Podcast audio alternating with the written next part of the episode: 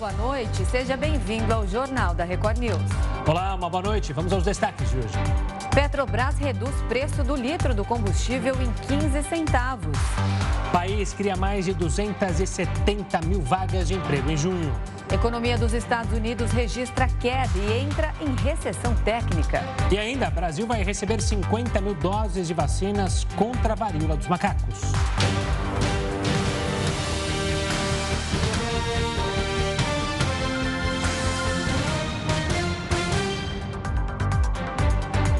Por causa da alta de casos da varíola dos macacos, a Anvisa decidiu criar um comitê técnico de emergência para coordenar ações contra a doença e desenvolver pesquisas.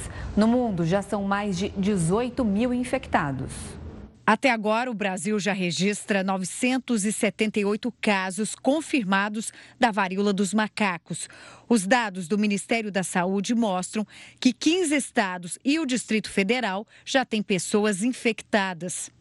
São Paulo, Rio de Janeiro, Minas Gerais, Paraná e Distrito Federal registram mais casos. De acordo com o Ministério, esses estados trabalham para monitorar os casos e rastrear os contatos dos pacientes.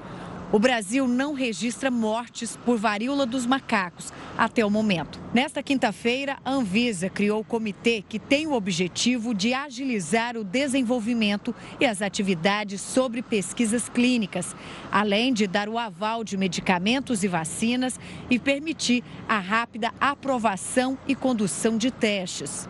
Desde o início do surto da varíola, a Anvisa tem acompanhado a situação e enfatizado a necessidade de ações em portos, aeroportos e fronteiras. A agência também orienta os serviços de saúde e de doação de sangue. A doença é transmitida para pessoas por vários animais selvagens, como roedores, por exemplo, mas também pode ser transmitida entre pessoas após contato direto e indireto houve um aumento da doença em vários países. E ainda relacionado a esse assunto, o Brasil vai receber 50 mil doses da vacina contra a varíola dos macacos da Organização Mundial da Saúde. A repórter Renata Varandas tem mais detalhes sobre a entrega. Uma boa noite, Renata. Oi, Gustavo. Boa noite para você. Boa noite, Renata, me achará. Olha, 50 mil doses vão ser distribuídas pela Organização Mundial de Saúde. Segundo a própria OMS, a prioridade para vacinação são os profissionais da saúde, porque eles têm mais chance de ter contato com o vírus. A vacina é feita com o vírus inativado da varíola humana, que tem bom resultado aí contra a variante dos macacos. O imunizante tem que ser aplicado em duas doses, com intervalo de 30 dias entre elas. Gustavo e Renata. Tá certo, obrigado pelas informações, Renata. Uma ótima noite. E o presidente Jair Bolsonaro sancionou uma lei que facilita a instalação de antenas com tecnologia 5G. Conhecida como silêncio positivo, a medida permite que empresas instalem a infraestrutura necessária se o órgão responsável não se manifestar por 60 dias. Na prática, a norma garante mais rapidez na implementação da tecnologia, já que cada cidade tem as próprias regras. Brasília foi a primeira capital a ter o 5G. São Paulo, Belo Horizonte, João Pessoa e Porto Alegre devem receber a tecnologia até o final deste mês. E a Petrobras anunciou mais uma redução no preço da gasolina. Duas semanas depois do último corte, a estatal anunciou que o valor do litro do combustível repassado para as distribuidoras será reduzido em 15 centavos. Com esta nova decisão, o preço agora é de R$ 3,71, uma queda de 4%. Segundo a estatal, a mudança é coerente com a prática adotada pela companhia e acompanha a evolução dos preços de referência que se estabilizaram. Se a gente for analisar junho e julho, o preço do barril saiu de 120 dólares para 100 dólares. Só que a Petrobras não tinha acompanhado essa redução de custo no seu preço final. Então, o que a Petrobras está fazendo? Ela está adequando o preço uh, final ao seu custo, que também caiu. Com as duas reduções em sequência, a queda no preço da gasolina cobrado nas distribuidoras já acumula um recuo de 8% em 10 dias. Estas mudanças também geram um impacto na inflação e o efeito deve ser percebido em breve. É importante destacar que eh, a gasolina, o combustível de uma forma geral, ele tem um impacto brutal na cesta de inflação. E isso, essas reduções, elas vão eh, colaborar sim para redução da inflação no curto prazo. É possível que a gente já sinta isso a partir de agosto e setembro, eh, não só no, no bolso do consumidor, mas também nos índices de inflação de uma forma geral aqui no Brasil. E o Brasil abriu 278 mil vagas de trabalho no mês de junho. No acumulado do ano, o saldo positivo é de 1 milhão e 300 mil empregos criados. Os dados foram divulgados hoje pelo Ministério do Trabalho e Previdência. E é sobre isso que a gente conversa agora com a Carla Beni. Ela é economista e professora na Fundação Getúlio Vargas. Boa noite, professora. Bom, já é a terceira alta seguida. Esse era um movimento esperado? Boa noite, Renata. Boa noite, Gustavo. Boa noite a todos. Sim, esse daí é um movimento esperado já, principalmente pelo setor de serviços. Então, isso daí já estava sendo aguardado, essa, esse, esse dado mais positivo, digamos assim. Professor, uma boa noite da minha parte. Outro dado que é interessante na pesquisa é que pelo menos aumentou o valor de entrada é, das pessoas é, na contratação, ou seja, o salário médio aumentou. Ainda está muito baixo, mas é um bom indício? Olha, Gustavo, é sempre importante a gente fazer um comparativo, porque os dados em economia, eles são muito grandes. Então, você escuta, por exemplo, que nós criamos 277 mil postos de trabalho. Então, isso é uma coisa importante, é o terceiro mês consecutivo de melhora desse dado, mas a gente costuma fazer um comparativo sempre com o mês do ano anterior. Então, no ano anterior, nós havíamos criado 317 mil vagas. Então, em relação a junho do ano passado, o número de vagas diminuiu. E quando você pega o valor, que é o ponto específico que você está falando, a gente está falando agora de R$ 1.922 de salário médio. E você, em junho do ano passado, o salário médio era 2026. Então, sim, você teve uma melhora em relação ao mês anterior, mas em relação ao ano anterior, você acabou tendo uma redução no volume financeiro é, do salário médio. Professora, você citou aí o setor de serviços como grande responsável, pelo que foi o que mais abriu postos de trabalho. Seria Isso. ainda um reflexo da pandemia, porque a gente sabe que esse setor foi o mais atingido lá atrás e teve que ficar paralisado aí por bastante tempo? Sim, inclusive quando você pega os 278 mil postos criados, 124 mil são da área de serviços. Depois, em seguida, você tem o comércio com 47 e a indústria com 41. Então, é uma diferença muito grande. Então, sim, isso daí é o reflexo da retomada da economia. As pessoas todas estão passando a usar mais os serviços, saindo mais. Então, você tem uma normalização é, dessa, dessa, dessa estrutura toda de serviços.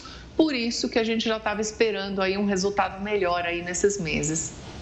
Professora, a senhora mencionou a indústria. Esse é um ponto que eu queria colocar uma lupa maior, porque, obviamente, na indústria que é um motor, digamos assim, é, da economia. Você falou em serviço, serviço a gente está acostumado a ter muito emprego.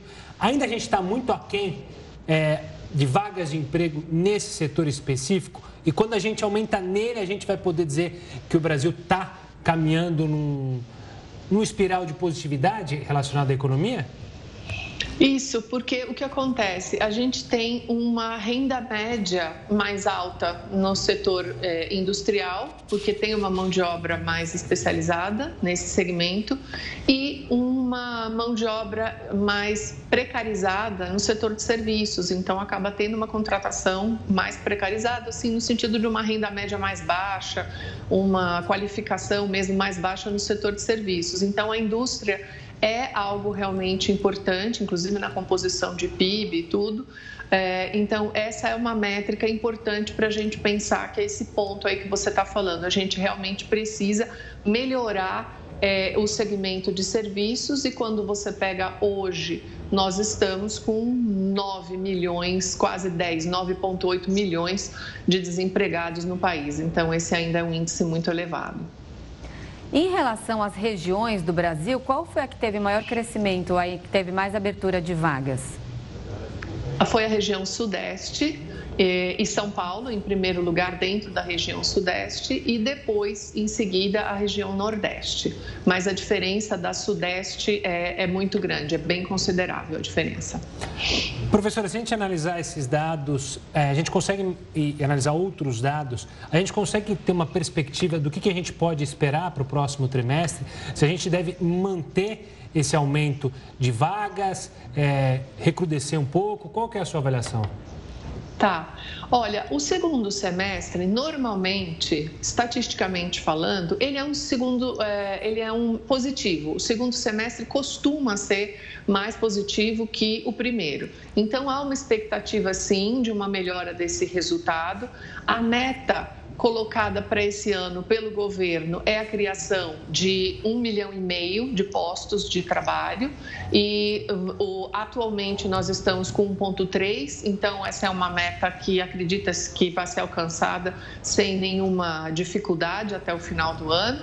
Então, é, segundo, o segundo semestre ele tem uma melhora, inclusive por uma série do, de benefícios feitos por esse pacote de curto prazo agora. Então, isso tende a estimular a economia. Falando aí do segundo semestre, a gente pode é, contar também com a criação desses trabalhos temporários que a gente vê do meio do semestre para o fim do ano? E também o que a gente pode esperar agora para 2023? Tá. O, uh, o segundo semestre incorpora isso, o trabalho temporário. Ele também incorpora, o CAGED, ele incorpora é, o trabalho intermitente também, então isso daí está dentro dos dados. Sempre para o final do ano você tem mais trabalhos temporários, né? Agora, 2023 é uma outra perspectiva. Isso daí a gente está dentro de um período agora é, meio maquiado por uma série de pacotes de curto prazo que tem data para terminar, que é dezembro. Então, para o ano que vem, é uma outra análise muito diferente, porque você, para poder ter uma estabilização maior e um investimento maior de longo prazo, você precisa, sob a ótica do empresário, ele precisa de estabilidade, entender o que é que vai acontecer com o país a partir do ano que vem. Então, é algo ainda a se observar é, com relação à manutenção desse crescimento aí de postos de trabalho. Tá certo. Professora, obrigado pela participação aqui conosco é, e trazendo Obrigada. as explicações e análises sobre esses números. Um forte abraço. Obrigada, um abraço, boa noite a todos. O IBGE abriu mais um processo seletivo justamente para contratação de trabalhadores temporários. São mais de 15 mil vagas para recenseador, que tem um papel fundamental para o levantamento de dados destinados ao censo demográfico. Para participar do processo, é necessário ter o um nível fundamental completo. Inicialmente, a duração do contrato é de até três meses, mas o período pode, se, pode ser prorrogado. As inscrições são gratuitas e vão até a próxima segunda-feira. E as moedas comemorativas lançadas pelo Banco Central já esgotaram. Elas foram apresentadas na terça-feira e celebram os 200 anos da independência do Brasil. Com alto número de acessos, o site que vendia os artigos passou por instabilidades durante o dia.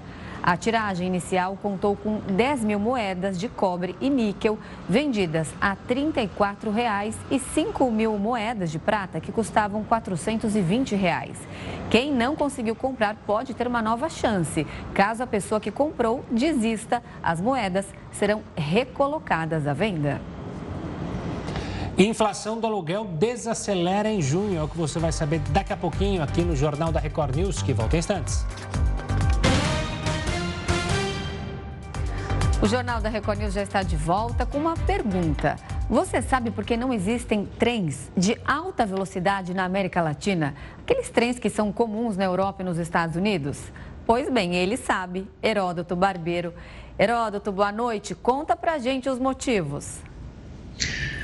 Renata, essa pergunta seria uma pergunta de 52 bilhões de reais. Essa que você fez agora. Porque 52 bilhões de reais é quanto nós teríamos que gastar hoje para fazer aquele tal trem-bala que ligaria Campinas a São Paulo e São Paulo ao Rio de Janeiro. Custaria 52 bilhões de reais.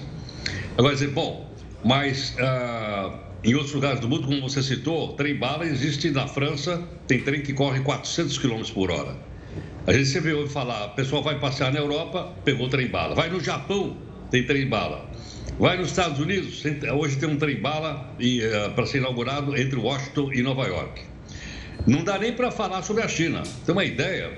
Hoje tem um trem-bala que sai da cidade de Xangai, na China, e vai até o Tibete, lá no meio do, do Himalaia.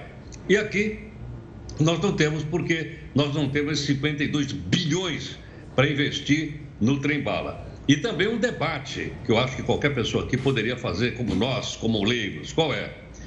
Com 52 bilhões de reais, daria para fazer mais ou menos 80 quilômetros de metrô. A cidade de São Paulo tem 101 quilômetros de metrô.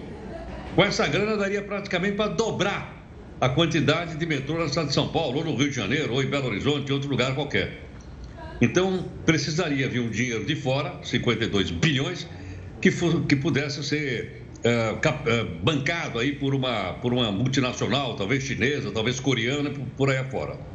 Outra coisa importante também é o seguinte, é que já, nós já tivemos projetos prontos, mas ficou só no papel. Primeiro disseram para a gente assim, vai inaugurar na Copa do Mundo.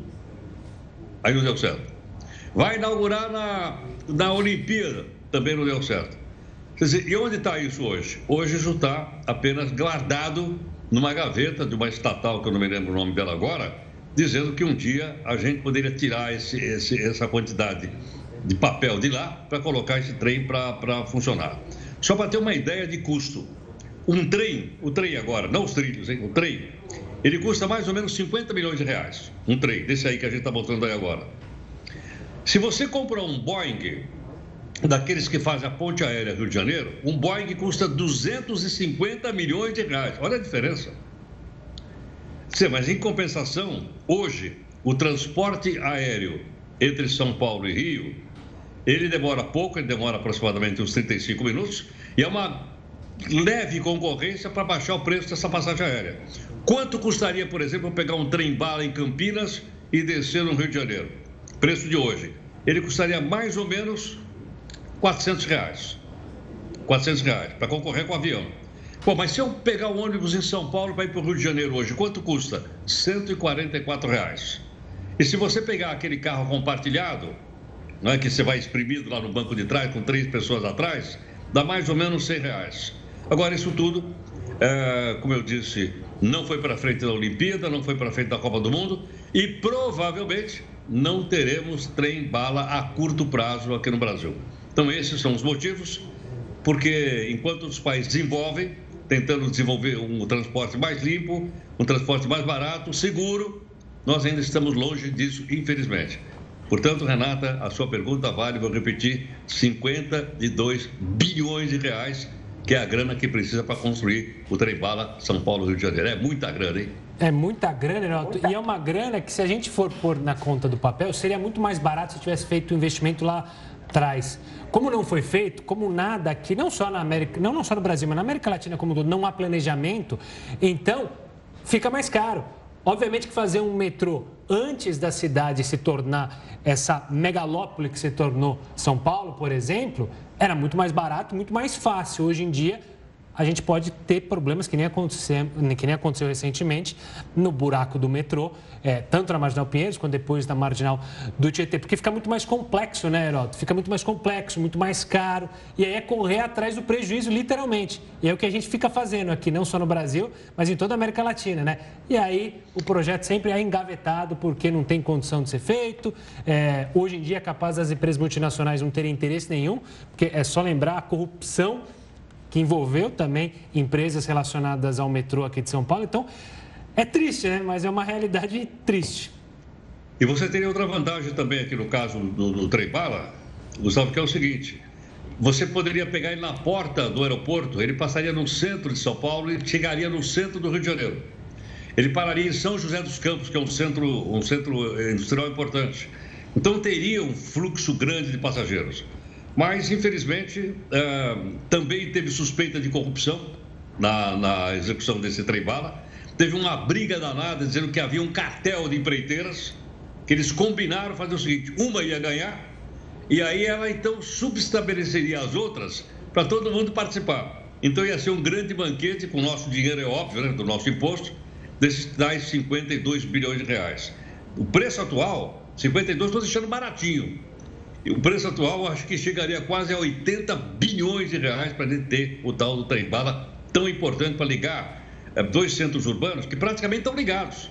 Você pega a viaduta do Rio de Janeiro para São Paulo, praticamente uma cidade está colocada, está colada na outra.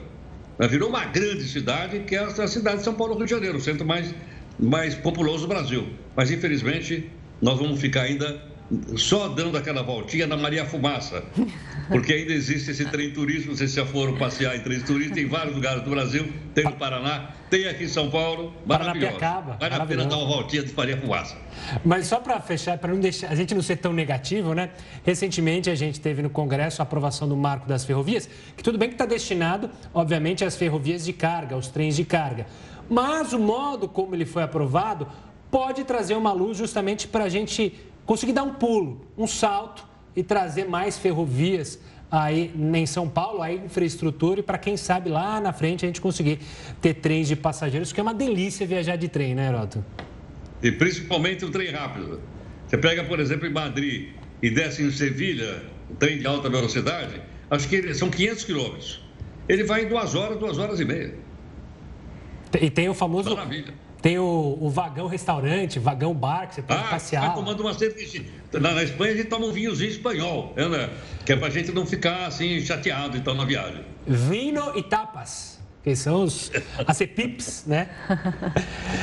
Piroto, vai descansar, tá liberado o seu vinho e suas tapas para agora à noite, combinado? Até mais, gente. Obrigado. Até amanhã. Tchau, tchau. Tchau, filho. E olha, o IGPM, conhecido como inflação do aluguel, recuou e atingiu o menor patamar em oito meses. Segundo a Fundação Getúlio Vargas, o indicador ficou em 0,21% em julho. A taxa é menor do que a do mês anterior e a mais baixa desde novembro de 2021. Com isso, o índice acumula alta de 8,3% neste ano. Já em 12 meses, o acumulado é de 10%, bem abaixo dos 33% acumulados em julho do ano passado. E o governo publicou nesta quinta-feira as regras para o auxílio taxista. Os pagamentos seguem até dezembro. Cada parcela será de mil reais, mas o primeiro pagamento será de dois mil reais, porque somos benefícios de julho e agosto. E tem direito aos benefícios os taxistas com registro emitido pela prefeitura de cada cidade até o dia 31 de maio. A Prefeitura do Rio de Janeiro começou a vacinar todas as pessoas com 18 anos ou mais com a quarta dose da vacina contra a Covid-19. A gente vai até lá com o repórter Pedro Paulo Filho, que tem mais informações. Boa noite, Pedro. Pois é, Gustavo, esse anúncio foi feito pelo prefeito do Rio, Eduardo Paes, numa rede social, num momento muito importante. Isso porque na próxima segunda-feira, 100 mil doses da vacina AstraZeneca produzida pela Fiocruz vão perder a validade. Um bem tão precioso que ainda está no estoque da Prefeitura do Rio por falta de demanda. Então, esse anúncio vem para tentar também utilizar esse, essas doses da AstraZeneca. Bom, antes de tudo, uma boa noite para você, boa noite, Renata, e a todos que acompanham o jornal da Record News. De acordo com a Secretaria Municipal de Saúde, a partir de amanhã, todas as pessoas com 18 anos ou mais que já receberam a primeira dose de reforço há pelo menos quatro meses já podem retornar aos pontos de vacinação para receber a segunda dose de reforço. Ou seja, explicando para o nosso telespectador, se você que está no Rio de Janeiro recebeu a primeira dose de reforço no dia 28 de março ou antes, a partir de amanhã já pode procurar os postos de vacinação para receber a segunda dose de reforço. Você que tem 18 anos ou mais. De acordo com o um levantamento feito pela Record News, atualmente 3 milhões e 300 mil pessoas aqui no Rio de Janeiro estão com alguma dose da vacina contra a Covid-19 em atraso. Mais de meio milhão não recebeu a segunda dose. E mais de 1 milhão e 750 mil cariocas não procuraram os pontos de vacinação para receber a primeira dose de reforço. Tem vacina sobrando, tem vacina em estoque. Falta agora o carioca e as pessoas que estão aqui no Rio de Janeiro procurarem os pontos de vacinação. Renata e Gustavo. Obrigada, Pedro Paulo, pelas informações. Vamos chamar em todo mundo, então, para ir se vacinar, que tá, tem vacina sobrando nos postos. Obrigada, boa noite, bom trabalho. E a economia dos Estados Unidos registra queda e o país entra em recessão técnica. O Jornal da Record News volta já. O Tribunal de Justiça de São Paulo puniu o desembargador Eduardo Siqueira, que foi gravado maltratando dois guardas municipais em Santos, litoral de São Paulo. Agora, ele foi julgado por outra denúncia que diz respeito à ofensa e intimidação contra uma policial militar. Foram 18 votos a favor e 6 contra. Na ocasião, Eduardo Siqueira ligou para 190 para pedir ajuda e ameaçou tirar da corporação o policial que o atendeu. O magistrado vai continuar recebendo o salário proporcional ao tempo de serviço, mas não pode exercer outras funções públicas por dois anos. E uma operação resgatou mais de 300 pessoas mantidas em situação análoga à escravidão. A operação realizada pelo Ministério Público do Trabalho, Polícia Federal e vários outros órgãos públicos resgatou 337 pessoas em 22 estados e no Distrito Federal. Desde o início do ano, esse número de trabalhadores encontrados em situação de degradação extrema passa de mil. Uma das vítimas viveu nessa situação por mais de 30 anos. A operação envolveu quase 400 profissionais e agora os patrões vão ter que pagar salários e outros direitos trabalhistas. O valor chega a quase 4 milhões de reais de dívidas com esses trabalhadores resgatados. As vítimas também vão receber três parcelas do seguro-desemprego especial no valor de um salário mínimo. Vamos falar do cenário internacional. O PIB dos Estados Unidos caiu pelo segundo trimestre seguido. Entre maio e junho, a queda foi de 0,9%. Para alguns economistas, essa é a segunda retração consecutiva. Para fazer uma análise sobre isso, a gente recebe a professora de Relações Internacionais da ESPM, Carolina Pavese. Boa noite, professora. Obrigado pela participação aqui conosco. Alguns economistas, algumas análises dizem que é uma é, recessão técnica. Para o governo americano não é, porque quem decide isso é uma outra formatação, mas, de qualquer forma, é um momento inusitado que passa a maior economia do mundo, né? O que, que acontece, professora? Exato. Boa noite, Renata. Boa noite, Gustavo. Um prazer estar aqui com vocês hoje.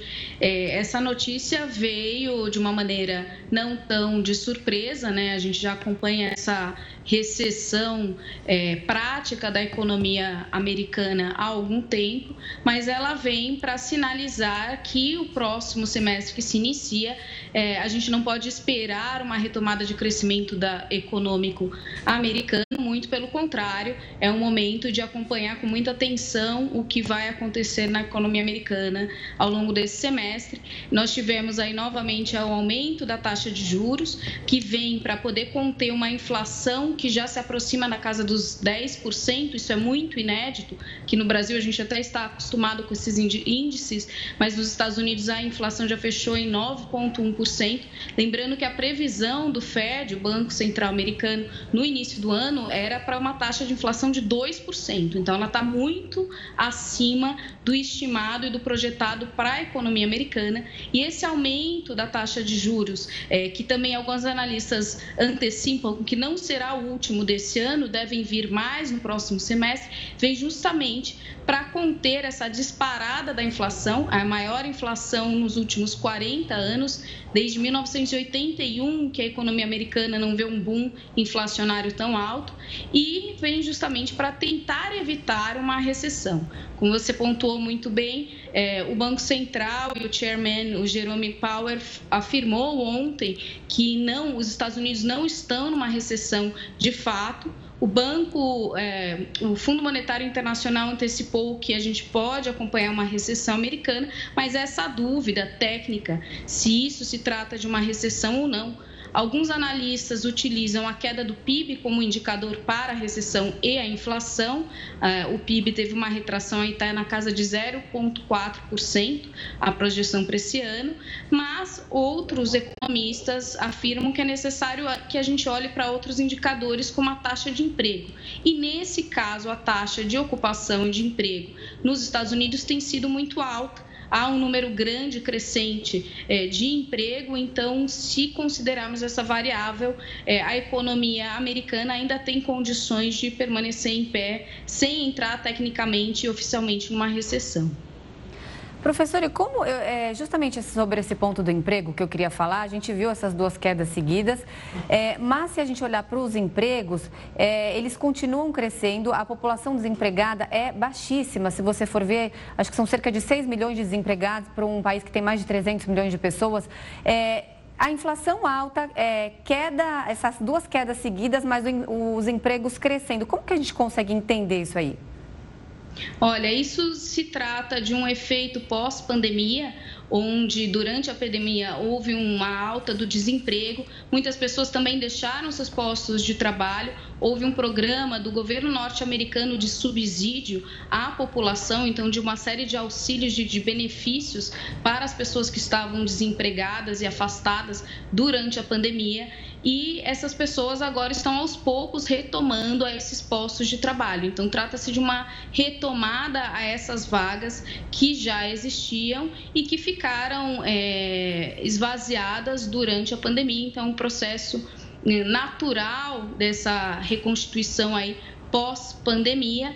A inflação se deve ao aumento da taxa de, do, do, do custo de vida em geral, né, dos preços é, dos insumos que foi agravada com a guerra. Tem a, a gente tem a recessão uh, dos, da economia americana, então fatores domésticos também, mas é, a guerra no, na Ucrânia tem trazido implicações também graves para a economia norte-americana. Então existem alguns fatores que têm elevado o custo de vida para os americanos e aí o que nós vemos é uma tentativa de aumentar a taxa de juros justamente para conter isso, o que não altera a questão do emprego e da empregabilidade empregabilidade, que é o que tem mantido essa economia, é, digamos que é o ponto salutar da economia, o ponto positivo tem sido a empregabilidade. Professora, você mencionou esses aspectos é, externos que, claro, atrapalham é, um crescimento da economia americana, mas também há os problemas internos. A gente pode colocar como problema interno a maior dificuldade do governo Biden em conseguir fazer suas propostas e até desconfiança da população, já que ele não goza é, de um, uma popularidade alta entre os americanos. Internamente, esse seria o principal obstáculo, a questão política para o governo Biden conseguir funcionar, conseguir trazer soluções?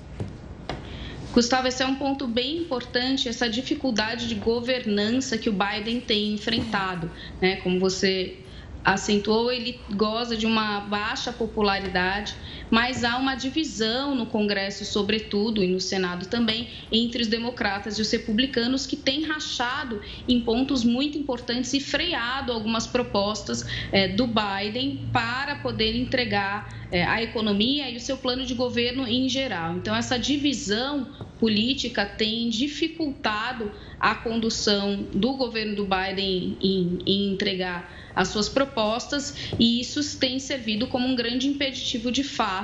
Lembrando que agora, no segundo semestre, nós vamos ter as chamadas midterm elections. Então, isso também tem ocupado boa parte da agenda dos deputados e dos senadores, pensando justamente na nova reconfiguração das duas casas do Senado e do Congresso a partir dessas eleições que nós vamos ter agora no segundo semestre. Então, a pauta tem sido muito polarizada, política tem sido muito polarizada e muito de olho nessas eleições. Os partidos têm focado nisso e dado pouca atenção à necessidade de consenso em algumas questões para que se possa ter uma governança de fato. Professora, na pesquisa mais recente, se não me engano, da semana passada, Biden tinha só 36% de aprovação e no último ano ele, ele vem abaixo de 50%. Você falou dessas eleições de meio de mandato que vão acontecer no começo de novembro. Realmente é uma preocupação para os democratas? Acende um alerta essa questão da popularidade do Biden? A popularidade do Biden ela pode ter implicações maiores, sim, para os democratas do partido do Biden em conseguirem é, eleger o maior número de representantes. Lembrando que quem tem a presidência das duas casas, do Senado e do Congresso, é aquele partido majoritário. Né? E nós já vimos nas eleições do Biden isso sendo bem dividido, esses votos ficando ali é, numa disputa de cabeça a cabeça, onde a gente tem uma configuração é, diferente de Senado e de Congresso, e isso deve afetar essa baixa popularidade, deve ter um, um peso negativo uh, na corrida, na disputa eleitoral dos democratas. Então, há um risco de termos maioria republicana nas duas casas e o que certamente vai inviabilizar boa parte ou as principais e mais polêmicas e talvez mais necessárias medidas do executivo nos próximos dois anos. Professor, uma das medidas, é, durante, até durante a campanha do Joe Biden, era uma mudança né, no setor energético, ou seja, uma energia mais limpa. Mas logo na sequência veio a guerra na Ucrânia, a crise energética provocada pelo conflito. Isso se tornou uma bomba sem precedentes no sentido, uma bomba relógio de problemas na Europa, problemas nos Estados Unidos. E aí, com essas dificuldades internas, o que ele apontava como uma solução já não é tão mais simples assim?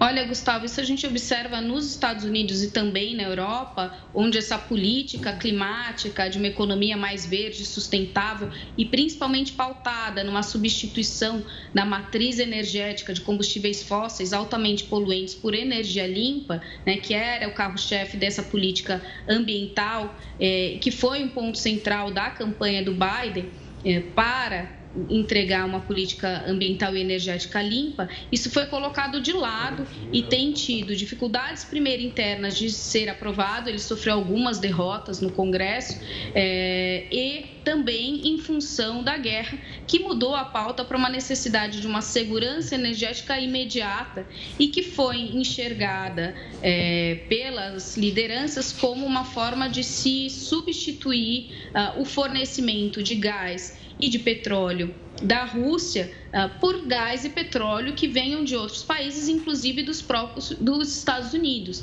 Né? Lembrando que quem tem sido mais impactado por isso é o continente europeu e nessas tratativas o próprio Biden fechou alguns acordos eh, comerciais nos quais se compromete eh, a fornecer e aumentar o suprimento de gás norte-americano para uh, os países europeus em substituição à dependência que eles têm da Europa. Então, o que voltou aí essa agenda são justamente as energias de combustíveis fósseis. Nós tivemos também recentemente a visita do Biden à Arábia Saudita, então encontro com a Arábia Saudita, já marca é, o reforço dessa questão do petróleo na política externa do Biden e, consequentemente, a, o planejamento de médio e longo prazo que é necessário para uma energia limpa acabou ficando de lado e tem tido menos protagonismo. Professora, já que a gente tem tempo para uma última pergunta, aproveitando sua presença aqui, a gente viu ontem ali é, a União Europeia dizendo que estava vendo medidas para reduzir a dependência energética da Rússia. Teve a questão lá do Nord Stream 1, que aí teve aquela a redução da, da, passagem de gás, pra, principalmente para a Alemanha, a redução de 20%. E a gente viu os países dizendo, é, criando medidas para economizar energia. Você acha que isso é uma solução possível? O que, que esperar em relação a essa questão da crise energética, principalmente na Europa daqui para frente?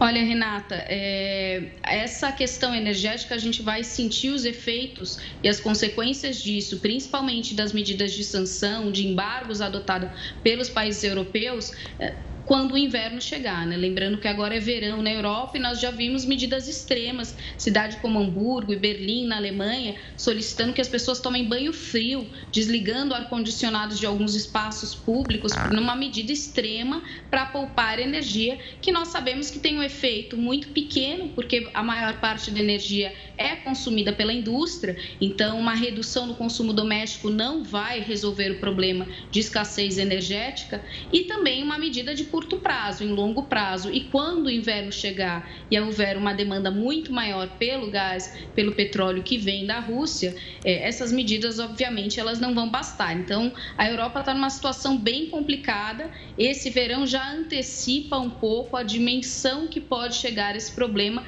quando o inverno bater a porta. E esses acordos que são, têm sido firmados, paralelos de substituição, ou mesmo esse acordo é, com os Estados Unidos, como eu mencionei, a proporção de gás, por exemplo, que os Estados Unidos se comprometeram a aumentar da, uh, para a Europa de exportação, não equivale nem a 10% do gás que vem da Rússia. Né? Então, são medidas muito paliativas e que não vão ser capazes de conter esse impacto que a gente vai ter. Em 2015, quando eclodiu a questão da Crimeia, a gente já vivenciou algo parecido, onde a Rússia literalmente fechou as torneiras de fornecimento de gás e milhares de pessoas morreram de frio na Alemanha, na Polônia e nos países que mais dependem desse gás. Então, é possível que um cenário parecido se, uh, se repita caso a Europa não consiga é, responder de uma outra maneira a essa questão energética e caso a guerra também não, não chegue a um fim até o final do ano e eles retomem suas relações comerciais, não necessariamente diplomáticas, mas suas relações comerciais na área energética. Tá certo. Professora, obrigado pela participação aqui conosco. Um forte abraço e até uma próxima. Boa noite a todos. Foi um prazer. Bom, o terceiro lote de restituição do imposto de renda vai ser pago amanhã, sexta-feira. Nesta nova rodada, a Receita Federal vai pagar 6 bilhões e 300 milhões de reais a mais de 5 milhões de contribuintes. O dinheiro será depositado na conta informada na Receita Federal no momento da declaração. Caso o contribuinte tenha algum problema com a conta, o valor vai ficar disponível para ser retirado no Banco do Brasil durante um ano. Olha, sem chuvas há 48 dias, a cidade de São Paulo encara um dos me... me... de novo? Sem chuva, a gente está encarando um dos meses de julho mais secos da história. Como consequência, o principal reservatório da região está com o nível mais baixo para o mês em sete anos. Quem tem as informações ao vivo sobre esse cenário preocupante é o repórter Tiago Gardinali. Está tão seco que eu até me enrolei para falar, Tiago. É verdade, Gustavo. Boa noite a você, a Renata, a todos que acompanham o JR News. É sim um cenário preocupante, porque é a primeira vez desde que as medições começaram em 1933 que nós enfrentamos um mês de julho sem nenhuma gota de chuva. O mês ainda não acabou, mas a última vez que a cidade de São Paulo teve precipitação foi no dia 10 de junho, portanto, julho inteiro sem nenhuma gota de chuva. Isso, logicamente, afeta os mananciais. E o principal abastecimento para São Paulo e cidades da região metropolitana é o sistema Cantareira, que nesse momento está com 36,7% da sua capacidade. Trata-se de um estado de alerta. Muitos especialistas falam, inclusive, em uma crise climática, em uma possibilidade de problemas no abastecimento da cidade. Sobre isso, a Sabesp emitiu uma nota dizendo o seguinte: a Sabesp informa que não há risco de desabastecimento nesse momento na região metropolitana de São Paulo, mas orienta o uso consciente da água em qualquer época em todos os municípios em que opera. Agora, a questão dessa estiagem, né, desse julho extremamente seco, além do risco de falta de água, também pode afetar a nossa saúde, porque contribui para o aumento da poluição atmosférica.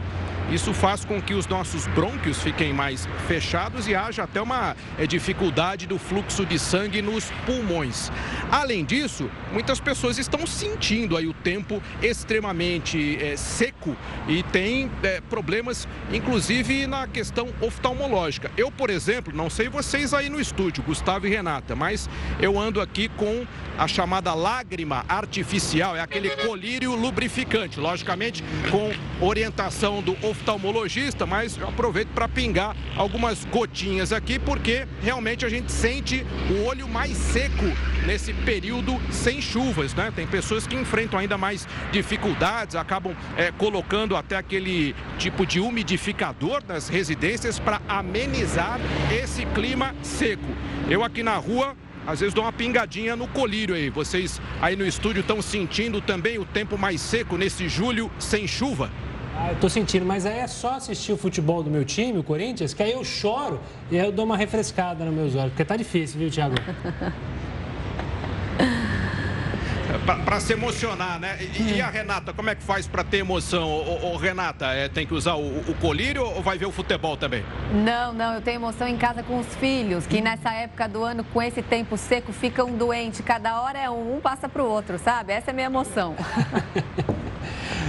Tiagão, obrigado pela participação. Então é importante que as pessoas se previnam, né? E tomem cuidado aí nesse período mais seco aí e também que ingiram, é, que possam ingerir bastante água. Boa. Uma boa noite a vocês, a todos que acompanham o JR News. Boa, ótimas dicas, Tiago. Ótimo trabalho você. Boa noite.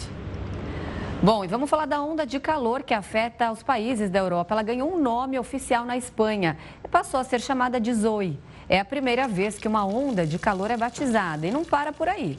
Os pesquisadores responsáveis pela escolha já reservaram nomes para os próximos eventos climáticos extremos do mesmo tipo.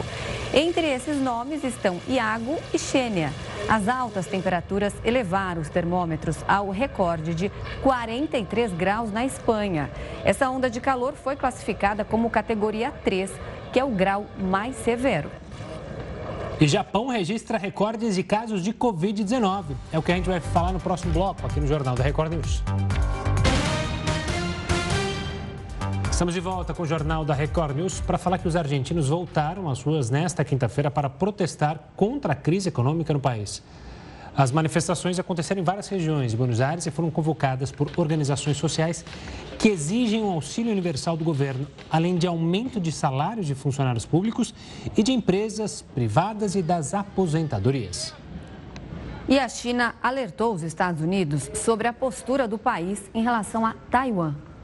Durante uma conversa por telefone com Joe Biden, Xi Jinping afirmou que aqueles que brincam com fogo só vão se queimar, enquanto eles falavam sobre a província. O presidente americano respondeu, dizendo que a política dos Estados Unidos com relação a Taiwan se mantém a mesma, ou seja, respeita a ideia de uma só China. O telefonema de mais de duas horas aconteceu em meio a uma nova tensão entre as duas potências, por causa da possibilidade de a presidente da Câmara dos Estados Unidos, Nancy Pelosi, visitar a ilha em agosto. Caso isso aconteça, será a primeira vez em 25 anos que um líder do legislativo americano visita Taiwan. Essa já foi a quinta conversa entre os líderes desde que Biden assumiu a presidência em janeiro do ano passado. O homem acusado de abrir fogo em um desfile de 4 de julho nos Estados Unidos foi indiciado e vai responder a mais de 100 acusações.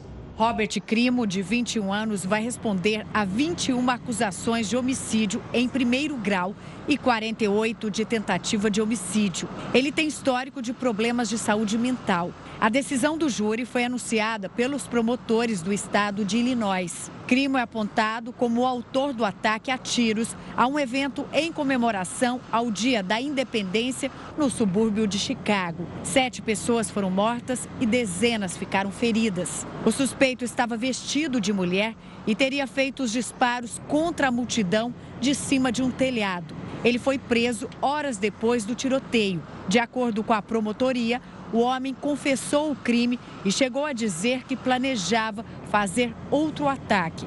Crimo deve comparecer ao tribunal na próxima semana. Se for condenado por homicídio, ele poderá cumprir prisão perpétua sem possibilidade de liberdade condicional. O ataque reacendeu o debate sobre o controle de armas no país. De acordo com o portal Gun Violence Archive, que calcula o índice de violência nos Estados Unidos, as armas de fogo são responsáveis por quase 40 mil mortes anualmente no país. Um acidente de ônibus deixou pelo menos 16 mortos e 47 feridos na Nicarágua. A maior parte das vítimas é de venezuelanos. As informações são da Polícia Federal. O incidente aconteceu em uma rodovia que fica no norte do país. De acordo com os agentes, o veículo estava em alta velocidade, colidiu com dois carros e caiu de um penhasco. O motorista do ônibus foi detido. E o Japão vive uma nova onda de casos de Covid-19. Em um único dia, o país teve mais de 210 mil novas infecções. A maioria das províncias registra recordes nos números de Covid nos últimos dias, mas a maior concentração de casos é em Tóquio. A capital japonesa teve mais de 40 mil novos casos em 24 horas, algo inédito na metrópole. Com os altos números, o país sofre com hospitais sobrecarregados. E o Jornal da Record News fica por aqui. Obrigada pela companhia. Tenha uma ótima noite e fique agora bem acompanhado com News às 10 e a Risa Castro. Até amanhã.